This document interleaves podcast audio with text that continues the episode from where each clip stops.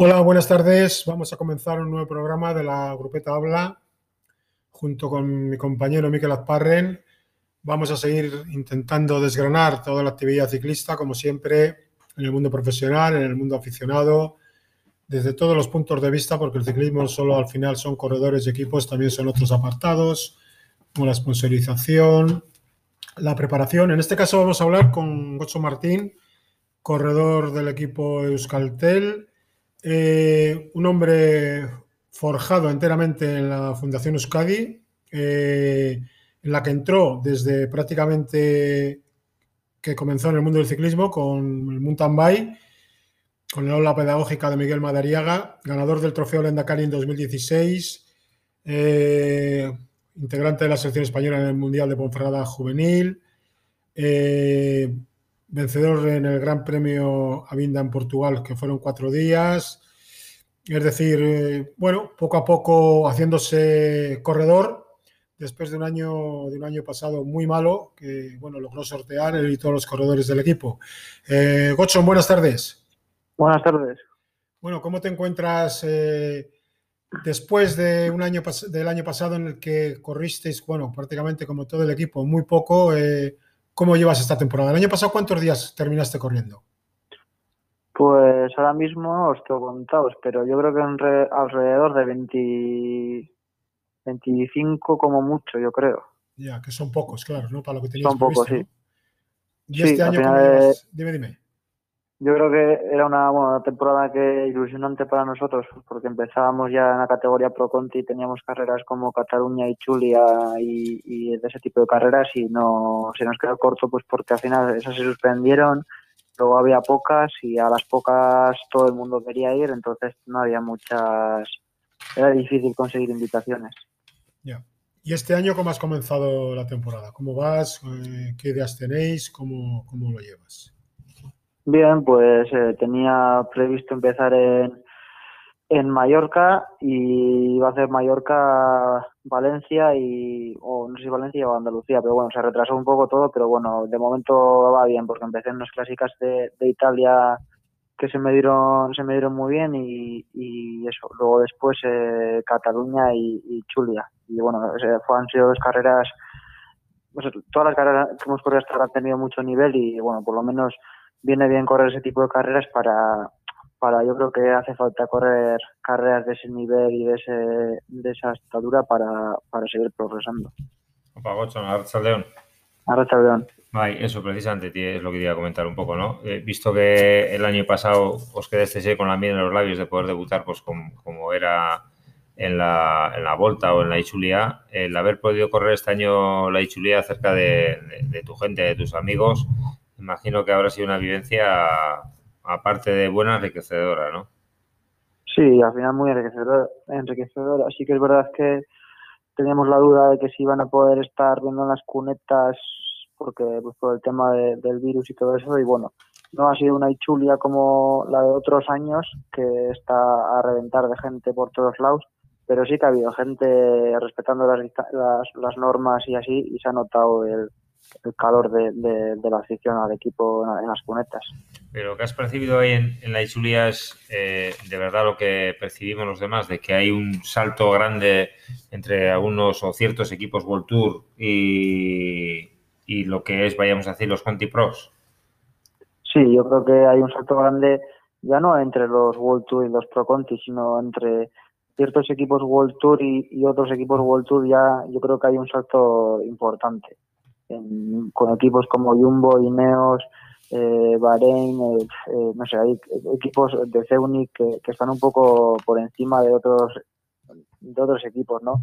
Y luego ya estamos, nosotros yo me considero que eh, hay equipos Pro Conti que están a la altura también de, equipos World Tour a lo que es el nivel. Lo que pasa que los buenos, buenos, los equipos World Tour muy buenos, están, está, bueno, para eso son los mejores también, ¿no? Están por, por encima. Pero bueno, correr esas carreras con ellos es las que, la que te hacen progresar y ver el nivel que hay. Yo creo que ese ritmo que habéis tenido precisamente algunos corredores que habéis venido de la Ichulía es el que os ha posibilitado el brillar eh, en, la Vuelta a Valencia, ¿no? En este fin de semana pasado. Sí, al final es eso, al final es vas a correr, nosotros, yo hasta ahora lo, la carrera más importante que había corrido había sido Vuelta a Burgos o Vuelta a Andalucía, que son carreras buenas, pero y ahora después de correr la Ichulia y, Cataluña, pues me he dado cuenta de que, joder, que ahora vas a una Vuelta a Valencia, que este año pues no ha tenido la participación igual de otros años, pero sí todavía buena participación, y te das cuenta de que, hostia, que, que estás ahí cerca de la, de la pomada, ¿no? Y que otras veces, pues otros años no estabas. Y yo creo que el haber corrido esas carreras te da un plus que, antes no tenías y, y, en las carreras de menos nivel como pueden ser las que tenemos ahora, que también tienen nivel, pero no son de la categoría World Tour, pues te das cuenta de que puedes estar ahí disputando, disputándolas. Eh, bueno, lo que has dado a entender más o menos es algo que, bueno, que, se ve, pero bueno, hay un, un, grupo de cinco equipos que se salen un poco de la norma, luego otro grupo de otros cinco que están intermedio y luego ya depende de las carreras y la gente que lleven, hay otro grupo de World Tour con los que, pues bueno, por lo menos puede, se, puede, se puede disputar. ¿no? Tú, por ejemplo, fuiste quinto en el Alto de Rey, si no me equivoco, en la Vuelta a Valencia en la tercera etapa, ¿no? Sí, eso es, pues eh, eso es. no, me acuerdo una etapa... no, me acuerdo, perdón, no sé más, qué.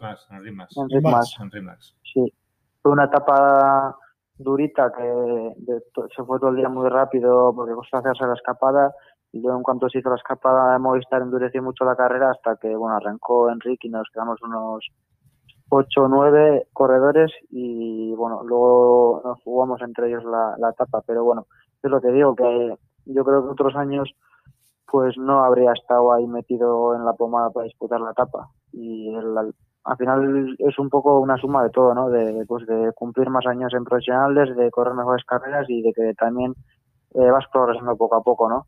Y bueno, ahora enseguida tenemos la Vuelta a Asturias, que yo creo que tenemos que ir con, con ambición y, y sabiendo que podemos estar adelante para disputar alguna etapa o la general. Eh, ¿Qué es lo que más se nota cuando compites ya con gente buena? El ritmo, la distancia, eh, en tu caso también, bueno, y de otros muchos, quizá la falta de, kilómetros eh, el año pasado, que bueno, por un lado puede ser bueno, bueno, descansados no, porque a entrenar habéis tenido que entrenar igual. ¿Tú cómo valoras eso? Es decir, es el ritmo, la distancia, el ir acomodando el cuerpo, ¿cómo, cómo lo ves?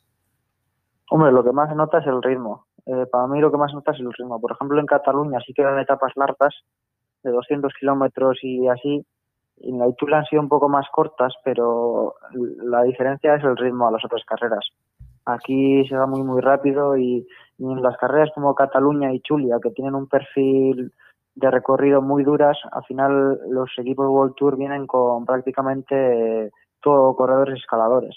Y es donde se nota más el, ritmo o, el nivel medio del pelotón, ¿no? Que va subiendo a unos vatios donde en cualquier otra carrera eh, se queda un pelotón de de 25 o 30 corredores y, en la y en las carreras como Cataluña y Chulia, que del World Tour y con un recorrido tan duro que donde los equipos llevan a los mejores escaladores que tienen en la plantilla, pues va un pelotón de 70 tíos y, y, te das cuenta y dices que, joder, vaya a nivel medio ahí, ¿no? Y es, yo, yo creo lo que más se nota es el ritmo medio de, del pelotón. vas metido pensando a ver quién se queda, ¿no? Eso es, eso es. Precisamente, eh, que lo has comentado un poco tú, al hilo de lo que estamos diciendo ahora del ritmo en el pelotón, en las subidas, en la tercera etapa en la que hicisteis quinto, el papel de, la Fundación Euskadi de Euskaltel fue un papel muy, destacable porque ganó Henry más, pero no hay que olvidar que Mate entró cuarto, tú hiciste quinto y Miquel hizo décimo, si no me equivoco, ¿no? Sí, al final fue un día que salimos todos muy enchufados, en todos los corredores del equipo y y también un día en el que todos los corredores nos encontramos muy bien del equipo, que muchas veces es difícil que pase eso, ¿no? Eh, y, nos, nos, entendimos muy bien durante toda la etapa. ¿eh? No hubo un corte en el que no hubiese un par de corredor, un corredor o un par de corredores del equipo. Y en la parte decisiva ya, pues estábamos Mate y yo ahí para disputar disputar eh, la etapa, pero bueno, Miquel venía con Jonathan Lastra un poquito por detrás a escasos segundos y, pues eso demuestra también el, nivel medio del equipo. ¿Y qué te pasaba por la cabeza, Bochón, cuando veías que, que hostia, estoy al lado de Enrimas, estoy al lado de la gente que tengo y, veo que, puedo disputar esta etapa? Ah, pues al final eh, un poco nerviosismo y pero a la vez eh, motivación, ¿no? Porque veías que estabas ahí con ellos. Luego también pues eh, ellos han estado en muchas situaciones así y saben mejor cómo, cómo solventarlas y cómo reaccionar, ¿no? Yo igual no me he encontrado, no me he encontrado prácticamente profesionales en pocas veces en esas, en esas circunstancias y igual te precipitas un poco, te pones más nervioso, gastas alguna bala que, que no la gastas en el momento adecuado y pero bueno, eh, al final es cuestión de, de, ir viéndote ahí y, llegar al momento en el que aciertes y, y remates. Eh, tú has sido, has ganado, si no estoy equivocado, montaña de la Vuelta a Burgos el año pasado. ¿Fuiste también quinto en Giro de los Apeninos? Sí, fue una carrera que... y ganó la general en Eso, bueno, ya. A lo que me refiero es, tú te consideras escalador, ¿dónde tienes que mejorar? ¿En qué otra disciplina? ¿Tú te consideras escalador? Bueno, parece evidente, ¿no? Pero te lo tengo que preguntar. Bueno, me considero un corredor que sube bien y, que luego tiene su punta de velocidad, ¿no? Luego también soy habilidoso bajando y, bueno, donde más fallo, donde más puedo fallar es en, las cronos o, en terreno un poco más, más llano, ¿no?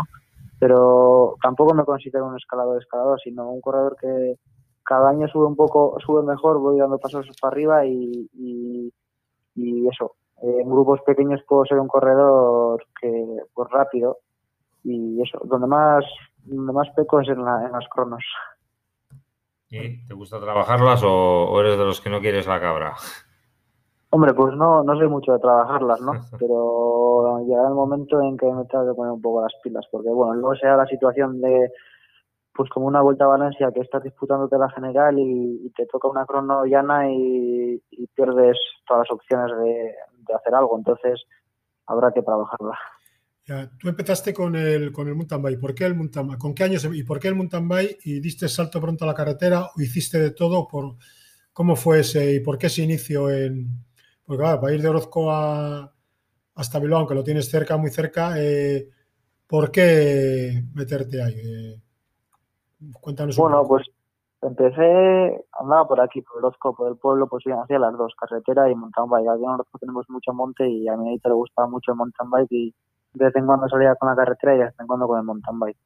Y yo soy Razábal, que es el preparador, el, preparador del Trek, pues en aquella época estaba en la Fundación Stadi y yo tengo mucha amistad con él. Y un día nos propuso a, unos cuantos chavales de, aquí de Orozco si no queríamos ir a, un día a probar con el aula pedagógica de la fundación pues para hacer alguna salida con ellos y así. Y me gustó, me pico el gusanillo un poco más y, empecé con ellos haciendo, aquellos solo que corrían, hacían mountain bike. Entonces empecé con ellos y, y, iba pues los fines de semana teníamos alguna carrerita pues en parques de, de choperas y así de mountain bike y, y ahí llegó un, un día que me quería probar en carretera pero como aquella en la Fundación Europa Pedagógica solo hacía mountain bike, pues me apunté al, al que era el, equipo de casa más, más cercano que tenía de casa, eh, de Vizcaya. Mira, ¿no? Eso es, eso es. Y me apunté ahí y hice ahí escuelas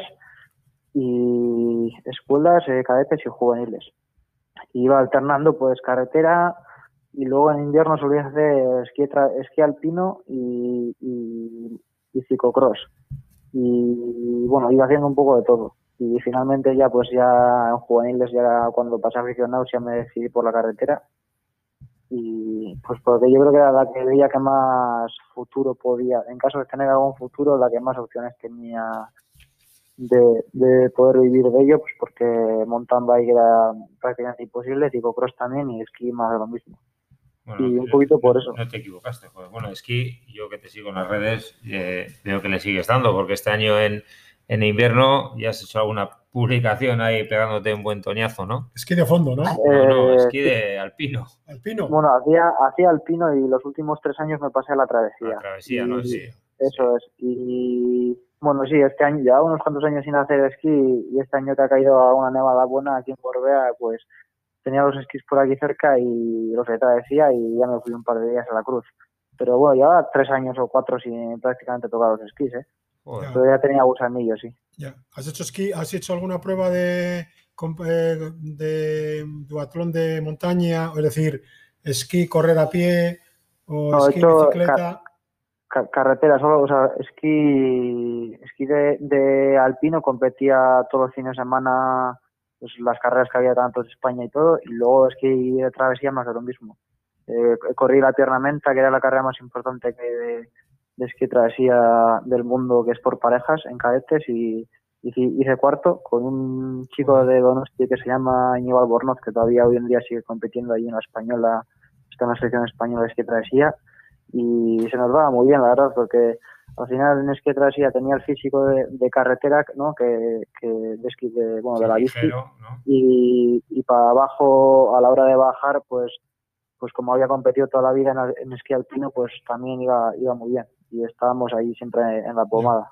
Sí, además hoy en día el esquí de travesía está casi casi igual de locura que el ciclismo con los pesos. ¿eh? Yo tengo varios amigos que hacen y tienen bueno las botas taladradas, quitado las lengüetas, los, eh, los esquís al milímetro, las focas, en vez de antes se ponían desde la punta hasta atrás, solo el tramo que foquean. Eso es. Es una locura. ¿eh? bastante más que en el ciclismo, yo creo, andan con el peso. Mucho más. Pero... el peso muy... Bueno, ¿qué similitudes tiene con el ciclismo el, esquí de, el que tú has hecho, esquí de travesía? yo creo que lo, más parecido es que es el, el sufrimiento, o sea, el que es un deporte muy físico. Es, para mí es más duro, bueno, es diferente, pero en esquí de travesía no hay ningún momento de calma como puede haber en la bici que vas en el pelotón un poco tranquilo. Eh, se sale de salida a meta a tope son dos o tres horas de, esfuerzo, pero ah, como, como si fuera una contrarreloj individual de ciclismo. Y, la bici pues tiene igual momentos en el que te sacan más de punto, pero también tiene, tienes momentos en los que te puedes relajar un poco más. Pero son los dos los, pues, deportes muy, muy, muy duros. Y aquí hay una prueba norte muy conocida, el Titoy. Tengo ahí varios amigos que suelen ir, es una locura. ¿eh? Cuando me enseñan el material, lo hablan del material que alguno de la grupeta hace, como el amigo Lander.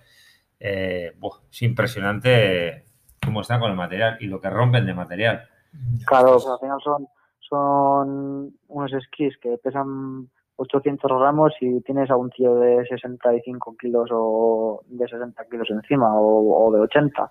Entonces, muchas veces si pillas una bañera que, el esquí no lo aguanta, te, te parte el esquí por la mitad. y con las botas pasa un poco parecido. Son botas de carbono, eh, no, no, tiene nada que ver con el esquí alpino. Un, un esquí de alpino te pesa, pues no sé, 4 kilos igual y, esto te pesa pues 700 o 300 gramos. Sí, además esto se quita la lengüeta. Ya, ya. De todas formas, del esquí ha salido mucho, bueno, han salido corredores. Yo aquí, así que me viene a la memoria primero el Pello Ruiz Cabestani, que sigue haciendo travesías, sigue andando mucho en montaña, andaba muchísimo en esquí. Y bueno, ahora se ha puesto de. ¿Cómo ves tú ese trasvase de ya en edades más, más altas que la tuya, del esquí de fondo a, o esquí de saltos a, a, la, a, la, carretera? ¿Cómo ves ese? ¿Es fácil o te puede faltar igual la base que te dan el correr? En, tú has corrido en la base, cadetes juveniles. yo creo que, el, el, salto que puedes notar es, por ejemplo, ahora ha fichado hace poco un, un corredor de esquí de travesía que era muy bueno, no sé cómo se llama, se apellida Palcer, ha fichado por el Bora. Sí, eh, que además debutó el fin de semana pasado. Sí. Pues yo tengo el recuerdo de cuando corría que travesía, que yo era cadete, él era juvenil y era el mejor de los juveniles, o sea, ganaba todo.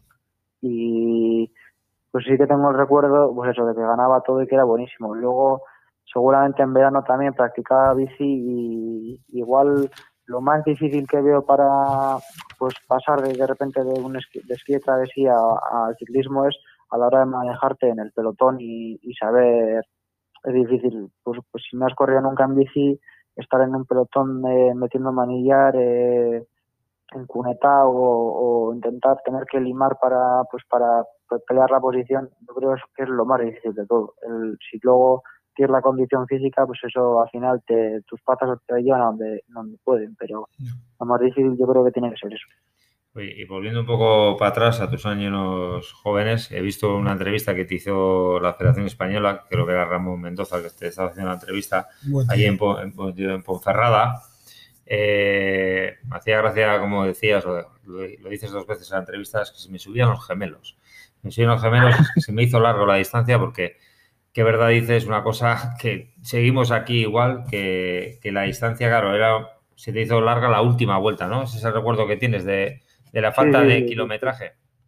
Sí, pues me acuerdo, perfectamente, que iba toda la carrera muy, muy bien y, y también supongo que la última vuelta sí que más rápido, pero al final no me acuerdo cuántos kilómetros tenía la carrera, pero sé que era mucho más larga de las que había aquí en Creo que dices 144, creo, ¿eh? No me acuerdo yo bien, ¿eh? Pues 140, sí, sí puede ser. 144 para una carrera de juveniles son kilómetros comparado con lo que hay aquí, que suelen ser de, no sé si alguna pasa de los 100. No, al final de temporada una o dos que llegan a esos 102, 103, pero... Pues eso. Encima, pues ya del nivel medio que hay, del ritmo, del ritmo que vas y pues si le sumas ya los kilómetros, pues en la última vuelta tengo el recuerdo de que de que no sabía ni cómo ponerme encima de ahí. eh, oye, una, eh, un tema, es decir, ¿a ti qué tipo de corredor te gusta? ¿Tú tenías algún alguien en el que reflejarte dentro del equipo? Que por cierto ahora también me viene a la memoria, va retardada, pero mi memoria sigue yendo bien. Eh, Samuel Sánchez ha sido hace poco el máster también, le ha pegado al esquí. Sí, ha habido mucha gente que ha pegado. Es decir, no sé por qué siempre el esquí ha sido un mundo que ha dado que ha dado siempre corredores o han hecho esquí. Había gente que no se los quería ni poner. Me acuerdo yo las primeras concentraciones hace ya muchos años, porque gente prefería andar a pie porque, claro, con los esquís se tronchaban y podía haber unas averías. desde pequeño. Sí, ¿qué tipo de corredores te gustan a ti? ¿Qué tipo de, ciclistas a nivel mundial?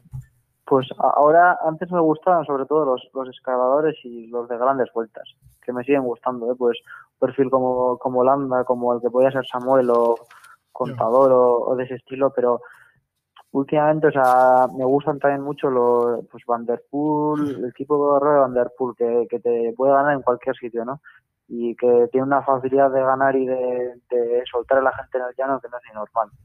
Y tengo un poco los dos perfiles esos. Me gusta por una parte los, los de las grandes vueltas y pues corredores un poquito de, más escaladores, pero luego las clásicas también me encanta verlas y, y ver cómo se rompe todo en, en terreno llano, en repechos de, pues de 500 metros y, así. O sea, te gustan los buenos, te gustan los, buenos, ¿no? A los buenos. A, todos. Yo, a, la grupeta ahora les digo, joder, es increíble, no sé si opinas lo mismo.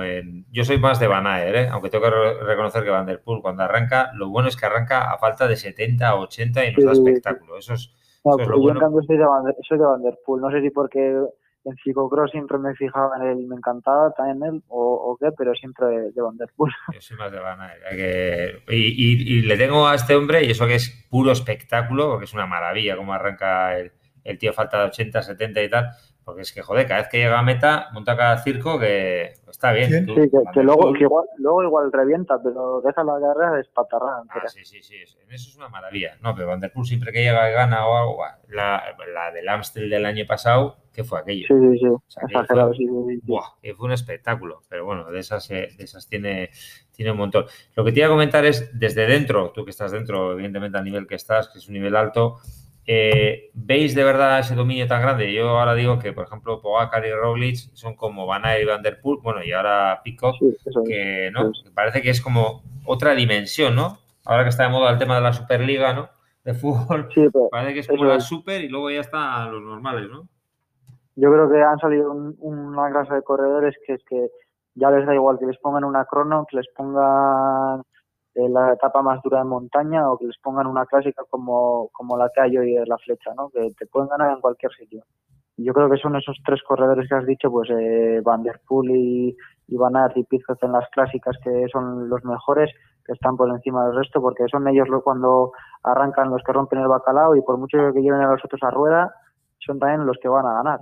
Y luego en, en, las carreras más duras pues de montaña también, pues están esa serie de corredores como Roglic y Pogacha sobre todo que están un punto por encima del resto que luego hay un como un ramo de corredores ahí como Landa, eh, Miguel Ángel López, eh, muchos corredores Yates que son muy muy muy muy buenos pero es que solo para ganarles a, esos dos es que tienes que estar eh, estando muy muy muy bien o tienen ellos algún momento de debilidad o es prácticamente imposible, ¿no? Se ganan todas las carreras.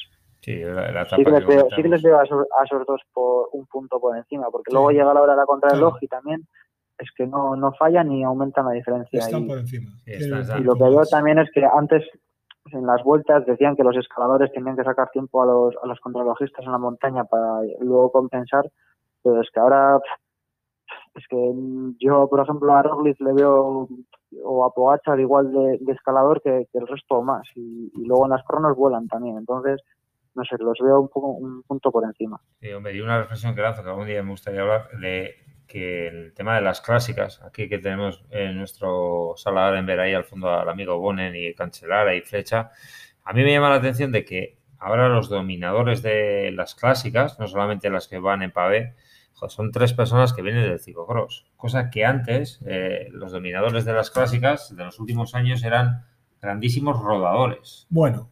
Bueno, de los diez últimos años sí. ¿Y Roger WM? Sí, pero ya te me has ido más para atrás. Benito, no te me vayas tan para atrás, ah. que tienes una memoria privilegiada. Y, te recuerdo los 10 últimos, los 10 últimos, ese que está ahí, Bonen, Cancelara, Flecha, eran gente eh, potentísima, rodadora. Te hablo de, esa época, del año del 2000 al 2015, una cosa así.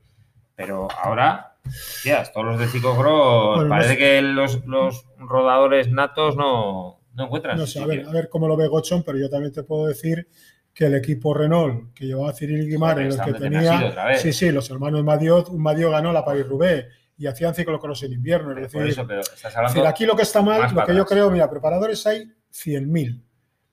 ¿Qué preparador es bueno? El que tiene un buen, eh, un buen ciclista que tenga condiciones y que luego condiciones físicas, mentales, cuidarse, todo eso. Gente ya, toda esta gente joven viene en otras en otros, eh, tienen otras prioridades, otros movimientos. ¿Tú esto todo, cómo lo ves, Jochón? Todo esto del ciclocross, de gente que compagina, que hace, o pista incluso. Yo, yo creo que, por ejemplo, el ciclocross te da una explosividad que, es difícil sacar en otra disciplina, porque le ves a Van Der Poel como arranca y, o a Van Aert o a Pitcock o Stibar también, y bueno, Stibar está un poco por debajo de ellos, pero yo creo que el ciclocross también y te da una técnica también para clásicas que pues que al final también hace falta técnica en las clásicas hay muchas zonas de cartas estrechas reviradas eh, curva látigo sales y, yo creo que el ciclocross te da un punto que, que, otras carreras o la pista por ejemplo no te da y que hoy en día pues eso los corredores pues que son un poco más rodadores es que para ganar a, estos que tienen esa explosividad, pues no, que lo tiene muy difícil. Yo te, yo te acabo, te recuerdo también que los Izaguirre, Miquel, eh, un corredor como Gorka Izaguirre, si preparase una temporada de ciclocross para ir a un mundial, pues ojo, porque por en todos los ciclocross. Aramuru, sí, joder, campeón de España de ciclocross. Te quiero decir, no, no, pero te hablo de que el ciclocross, lo que ha dicho Gocho, el ciclocross sí, no, da. Pero si estoy de acuerdo. O la pista. Pero, estoy de acuerdo. Si en, eso, si en, eso, estoy de acuerdo. Estamos hablando de corredores de ahora, que siguen activos. Yo estoy hablando del 2000 al 2015. Sí. Los dominadores de las clásicas. Sí, han sido buenos, sí. No eran, eh, no eran gente de ciclocross, era gente rodadora rodadora pura contra logista, ya ha habido como un vuelco, que no tengo ni idea el motivo, que lo habrá. Pues, Pero yo creo que antes, antes no corrían los de ciclocross. Eh. El único caso así un poco especial era Estival. Sí, sí. No había corredores de ciclocross. se ha equivocado. Cuando se, fue del equipo que se fue, ya no da igual. Pero no había corredores. Ahora muchos que los que corren ciclocross corren carretera. Sí. Pero no, antes era como Estival un poco la excepción, porque Sven Nis y todos estos corredores yo no les veía que estuviesen en clásicas de estas y seguramente si llegan a estar también estarían muy a disputa. Corrían, prueba yo recuerdo que Sinis corría un circuito montañés, carrera que ya no existe, que era espectacular en Cantabria, pero es lo que tú dices, venían como preparación, igual la corrían en el mes de agosto o septiembre, antes de empezar la temporada de ciclocross como preparación, pero bueno. Eh, oye, antes de que se me olvide, objetivos que tienes este año tú, ¿qué carrera calendario tiene ahora? ¿Qué te han marcado? ¿Qué te han dicho en el equipo? ¿Qué, calendario tienes de forma inminente? Y luego un poco de cara a futuro, ¿te han dicho algo? A futuro me refiero de correr este año.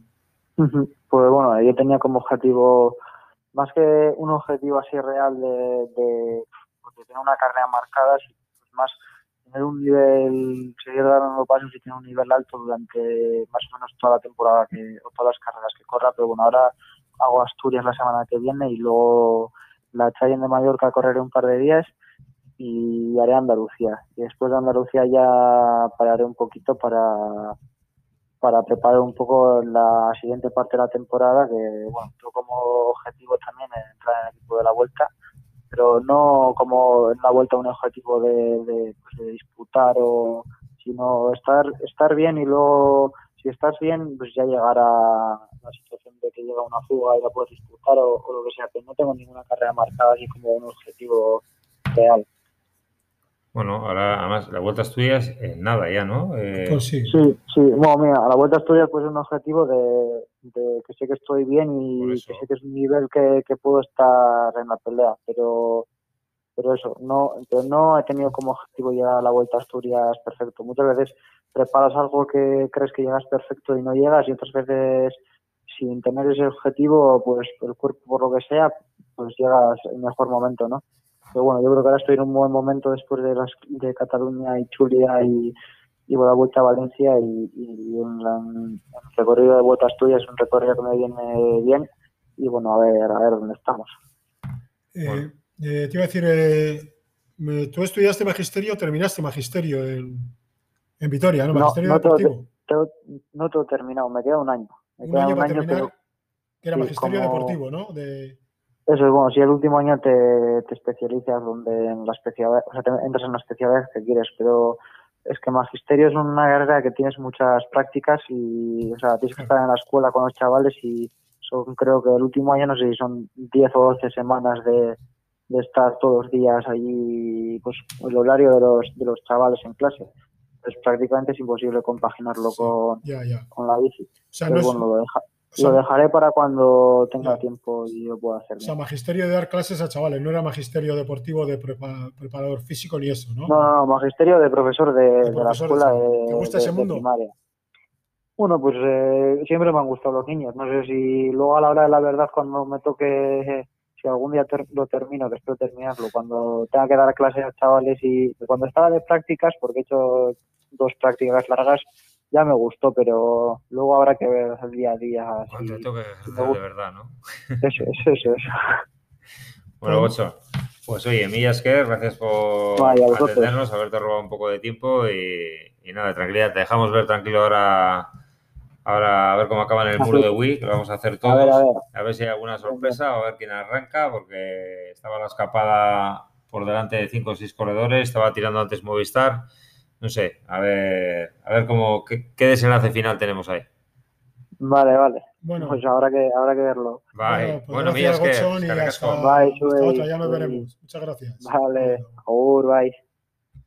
Bueno, pues y al resto agradeceros que hayáis estado ahí aquí un día más y bueno, como suelo decir siempre, luego ya en breve lo tendréis colgado ya en Spotify el, y en iVoox la, la entrevista de con Gochón y, y en el canal de, de YouTube. Vale, venga. Bueno, pues buenas tardes y hasta otra Hasta entrega ahora. de la grupeta habla.